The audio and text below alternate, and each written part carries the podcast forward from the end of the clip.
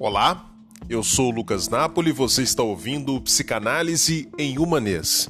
Neste podcast conversaremos sobre temas ligados à subjetividade, saúde emocional e relações humanas a partir de um olhar psicanalítico. Para você que não me conhece, eu sou psicólogo, psicanalista e professor. Atuo há mais de 10 anos como psicólogo clínico e tenho doutorado em psicologia clínica pela PUC Rio. Se você quiser conhecer um pouco do trabalho que desenvolvo há mais de uma década na internet, acesse meu site lucasnapoli.com e meus perfis no Facebook e no Instagram. É só procurar por Lucas Napoli Psicanalista, tudo junto. Então, sem mais delongas, vamos para o episódio de hoje.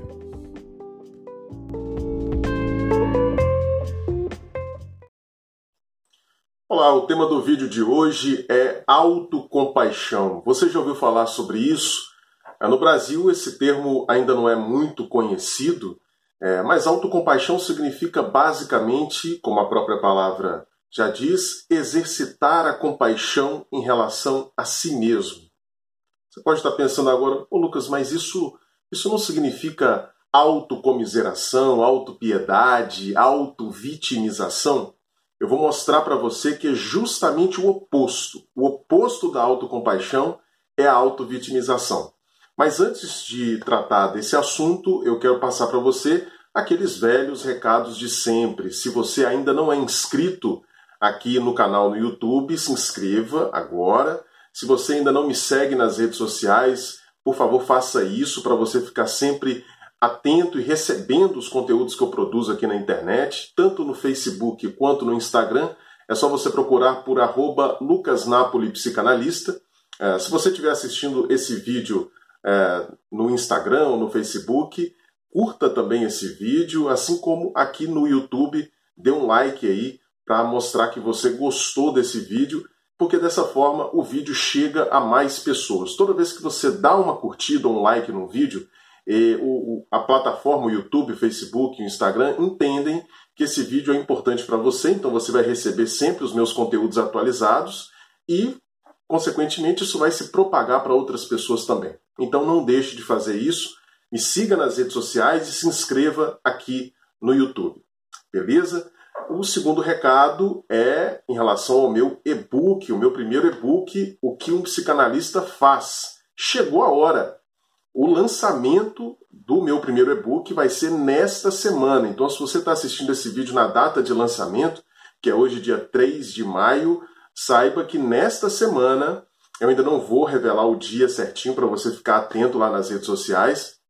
Nesta semana, o vídeo, o e-book será lançado. Então fique atento, porque, como eu já mencionei nos outros vídeos, haverá um desconto especial, mas que será por tempo limitado. Então, se você quer saber o que um psicanalista faz, você precisa adquirir esse e-book e fique ligado para comprar com desconto. Beleza? Então fique ligado nas redes sociais que logo logo eu vou estar tá falando o dia em que o e-book será lançado. Beleza? Então vamos para o nosso assunto de hoje, que é autocompaixão. Como eu falei, esse não é um tema muito tratado ainda no Brasil, ele já, já tem uma boa bibliografia fora do país, principalmente nos Estados Unidos, na Europa. Como mencionei, autocompaixão significa ter compaixão por si mesmo. Em geral, isso a gente não costuma fazer com muita frequência. Né? O normal é que a gente se cobre muito. Né? O normal é que a gente se exija bastante. Tanto é assim que, se você acompanhou os meus últimos vídeos, você já deve ter me visto falando sobre o conceito de superego. É o conceito de superego inventado por Freud. Freud criou esse conceito justamente para dar conta de uma realidade que faz parte da nossa vida psíquica, que é a realidade da autocobrança. Né? Todos nós temos esse, esse elemento na nossa, na nossa psique que é, faz com que a gente se sinta cobrado, exigido, né? que nos compara o tempo todo com uma versão idealizada de nós mesmos. Né? Freud deu o nome para isso de superego. Você viu no vídeo que eu falei sobre o superego, que é, esse conceito nada mais é do que a expressão do que acontece conosco ao longo do nosso processo de desenvolvimento. Né? A gente convive na infância com os nossos pais, com os nossos cuidadores primários, é, que exercem sobre nós esse papel de cobrança, né? Não, não tem como ser diferente. Né? Os pais, os nossos cuidadores, eles precisam nos educar. E para nos educar, eles precisam fazer exigências, eles precisam corrigir o nosso comportamento, eventualmente nos punir com algum castigo quando a gente faz alguma coisa errada, né? O problema é que a gente introjeta, a gente traz para dentro de si é, essas características dessa, dessa relação, né? E aí a gente passa a ter, mesmo na vida adulta, esse agente na nossa própria mente que nos lembra o tempo todo que nós não somos perfeitos, que nós estamos devendo, que a gente é, precisa se comportar de uma maneira idealizada, de uma maneira correta. Né? Ah, há algumas pessoas que sofrem muito com isso. Né? É, algumas pessoas que se cobram excessivamente. Então, tudo que elas fazem que sai do planejado, sai daquilo que elas idealizavam como perfeição, é, faz com que elas se sintam, se sintam muito mal. Né? São aquelas pessoas, por exemplo, que se tirarem uma nota é, um pouco abaixo do esperado numa prova, é, se não conseguirem passar num concurso público, se fizerem alguma coisa errada no trabalho, essas pessoas se martirizam, né? como se elas dessem chicotadas em si, em si mesmas internamente. Né? São pessoas que se cobram excessivamente e, com isso, têm um sofrimento psicológico muito elevado. Né? É justamente essas pessoas, são justamente essas pessoas que precisam exercitar o que a gente chama em psicologia de autocompaixão. Autocompaixão significa olhar para si mesmo uh, como alguém que pode necessariamente cometer falhas, alguém que pode e vai cometer falhas. Significa olhar para si mesmo e perceber que você não é perfeito, que você pode errar. Né? É, quando você exercita a autocompaixão, você consegue compreender isso e não, e não impõe sobre si mesmo um ideal de perfeição como se isso fosse alcançável. O grande problema das pessoas que se cobram demais é que elas inconscientemente acabam acreditando que a perfeição é possível. Né? Embora elas saibam cognitivamente que elas não podem alcançar a perfeição, mas emocionalmente elas sentem que elas precisam alcançar, que elas devem alcançar a perfeição. E isso faz com que elas sofram uma barbaridade. Por essa razão, elas precisam desenvolver essa competência da autocompaixão, que significa, novamente, olhar para si mesmo com um olhar acolhedor, com um olhar compreensivo.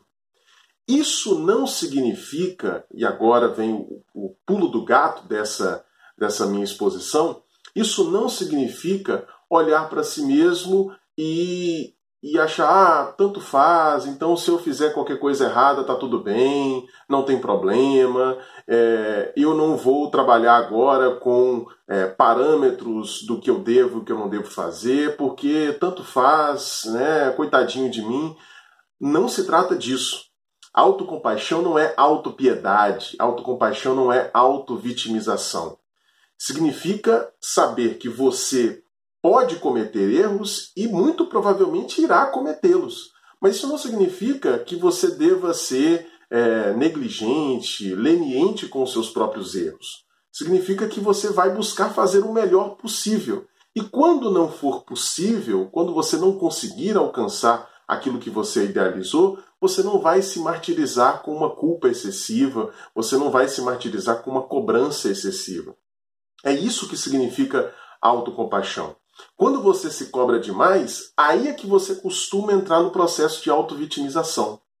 Porque veja só, se você se cobra muito, o que está pressuposto aí? É, quando eu cobro muito de uma pessoa, quando eu fico ali no, no pé de uma pessoa, né, quando, por exemplo, um, um, um, diretor ou um gerente fica muito no pé de um determinado funcionário, por que, que ele faz isso? Ele faz isso justamente porque ele entende que se ele não cobrar, aquela pessoa não vai render, aquela pessoa não vai produzir. É por isso, por exemplo, que os pais tendem a dar uma atenção privilegiada àqueles filhos que são que têm dificuldade de ter um bom comportamento, aqueles filhos que é, dão mais problemas. Por que, que os pais fazem isso? Porque eles sabem que se eles não ficarem, ficarem na cola daqueles filhos, se eles não cobrarem, eles não vão fazer aquilo que é esperado. Então, se você se cobra muito, você está dizendo para si mesmo: é, eu devo ser uma pessoa que é preguiçosa, eu devo ser uma pessoa que não dá conta das coisas, eu devo ser uma pessoa negligente. Né? Olha que interessante. Se você se cobra muito, é sinal de que você está pressupondo que você, se deixado à vontade, se deixado sem cobranças, não faria aquilo que você deve fazer. Né? E é justamente o oposto. As pessoas que se cobram muito são justamente aquelas que dão conta. São justamente aquelas que fazem muito. Então, para para pensar. Se você já faz, se você naturalmente faz as coisas, se você naturalmente dá conta das coisas, você não precisa se cobrar. Né? O que você precisa é o oposto. Você precisa confiar na sua própria capacidade. Se você se cobra muito, daqui a pouco você vai começar a ter um olhar de autocomiseração, de um olhar de autopiedade. Você vai começar a se achar o coitadinho, né? Porque você vai se sentir tão oprimido pelas suas próprias autocobranças, é isso que a gente vê na clínica, né? A pessoa que se cobra muito, ela começa a se sentir muito oprimida.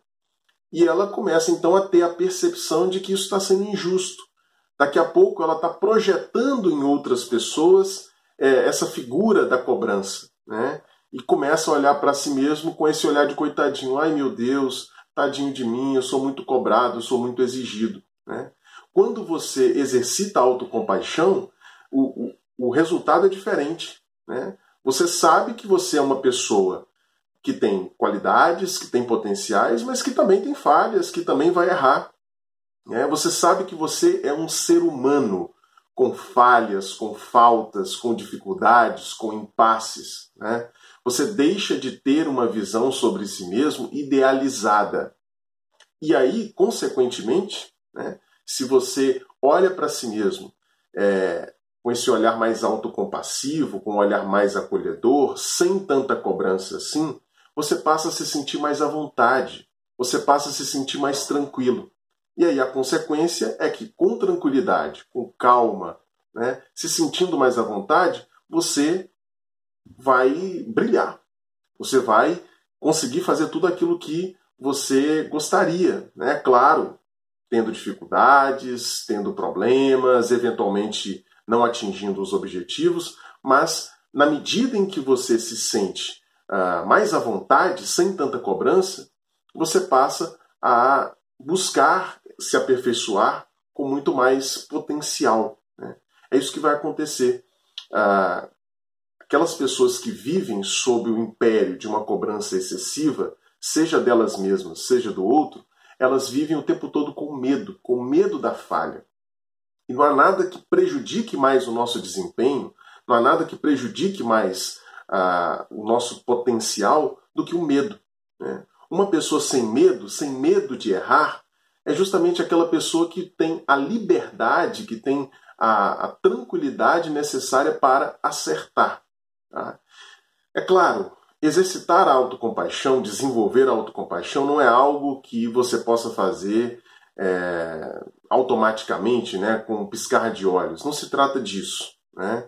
Isso aqui não é um vídeo de autoajuda, assim, cinco passos para você se tornar uma pessoa é, autocompassiva. Né? É preciso, em primeiro lugar, se conscientizar que a, a, a autocobrança excessiva ela é burra ela não te ajuda. Pelo contrário, ela só faz com que você fique o tempo todo se sentindo com medo e, eventualmente, isso até atrapalha o seu desempenho. Né? Em primeiro lugar, é preciso ter consciência disso. Né? Se você for uma pessoa que se cobra muito né, e que, mesmo entendendo esse mecanismo da autocompaixão, você não consegue desenvolver isso sozinho, o ideal é que você procure a ajuda de um psicoterapeuta, especialmente é, um psicoterapeuta de orientação psicanalítica. Né? Porque na psicanálise, é, a gente pode dizer que um dos objetivos da psicanálise é justamente levar o sujeito a ser mais autocompassivo. Né? É justamente ir desmobilizando, desconstruindo essas versões idealizadas de nós mesmos. É isso que a gente busca numa psicanálise. É fazer com que a pessoa olhe para si mesmo com menos cobrança, né? entendendo que ela é, né, para usar aqui um, um, um vocabulário cristão, né, ela é um filho de Adão. E como um filho de Adão, né, ele é, é, é passível de erros, de falhas, e necessariamente irá cometer erros e falhas. Isso não é o fim do mundo, isso não é uma tragédia. Tá? Ter essa capacidade de olhar para si mesmo dessa maneira é algo que favorece enormemente a saúde mental. Então, se você dá conta de fazer isso sozinho, excelente. Mas se o nível de autocobrança na sua vida ele já passou do limite, e mesmo entendendo isso que eu estou falando aqui, é, você não consegue desenvolver sozinho, procure a ajuda de um psicoterapeuta, especialmente de um psicanalista, porque ao longo do processo terapêutico você vai ser capaz de desenvolver essa competência fundamental para a nossa saúde mental.